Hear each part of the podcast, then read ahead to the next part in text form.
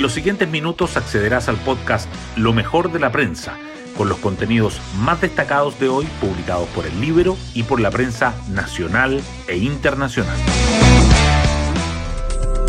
Muy buenos días, ¿cómo están? Soy Pía Orellana y hoy es martes 25 de abril del 2023.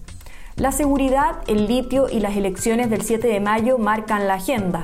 Mientras una comuna de Santiago vivía los estragos de un narco funeral, el gobierno lanzó el plan Calles sin Violencia, generando cuestionamientos de alcaldes a la cobertura del programa.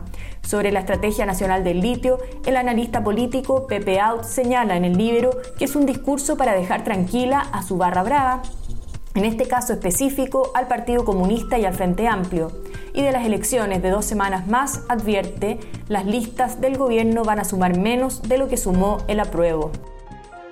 Hoy destacamos de la prensa. Gobierno ingresará ley corta de ISAPRES la semana del 8 de mayo y descarta solicitar prórroga a la Corte Suprema. Aunque habría acuerdo en proyecto legislativo para aplicar el fallo del máximo tribunal sobre la tabla de factores, falta la revisión técnica de Hacienda.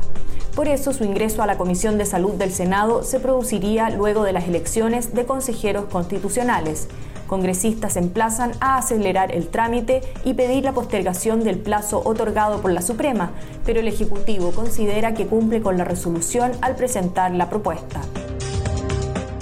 En relación a la Estrategia Nacional del Litio, Corfo detalla plan a SQM y Codelco arma equipo para las negociaciones.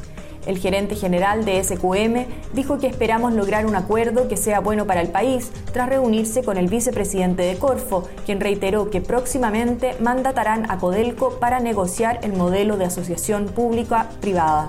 En tanto, actores del sector minero nacional e internacional siguen analizando la estrategia del gobierno. Boric modera mensajes sobre plan para el litio y subraya las virtudes de la alianza público-privada. El presidente participó en la inauguración de Expo Min 2023 y abordó las diferentes reacciones que ha generado la propuesta gubernamental. No hay una receta única, dijo, cada país lo ha hecho de maneras distintas. Por otra parte, durante el comité político ampliado, la moneda pidió a partidos oficialistas defender la estrategia nacional del litro tras críticas opositoras. La inmobiliaria San Valentino, propietaria de la ex clínica Sierra Bella, aseguró que buscará forzar judicialmente el cumplimiento del contrato de compraventa con la Municipalidad de Santiago. El dueño de la inmobiliaria criticó que la alcaldesa de Santiago, Iracy Hasler, se desligara de sus responsabilidades pese al rol que ejerció en la negociación. Querellantes en la investigación penal por sobreprecio piden formalizar a la edil.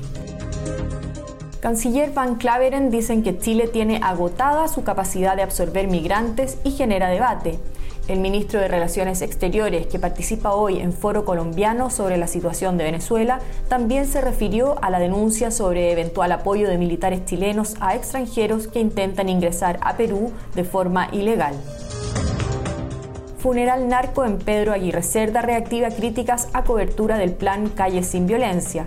Alcaldes apuntan a la mala distribución de comunas involucradas y piden que despliegue sea por macrozonas. Por su parte, exministros de Educación alertan que suspensiones de clases por hechos delictuales no pueden continuar. Gobierno alerta de un error no aislado en el algoritmo para asignar locales de votación. A apenas 13 días de las elecciones de consejeros constitucionales, la subsecretaría de las Express dio cuenta de una anomalía en la georreferenciación a la Comisión de Constitución del Senado, en medio de los reclamos de electores afectados. El Mineduc presentará hoy el Plan Nacional de Tutorías, cuyo objetivo es reclutar durante este año a 20.000 tutores a través de convenios con instituciones de educación superior y atrayendo a distintos actores de la sociedad civil. El objetivo es ayudar a los alumnos rezagados. Investigadores lograron categorizar más de 28 especies o géneros de tiburones que asolaron las costas chilenas hace millones de años. Entre ellos figuran tiburones enanos de menos de un metro hasta el gigantesco megalodón de 18 metros de largo, el tiburón más grande del que se tenga registro en el mundo.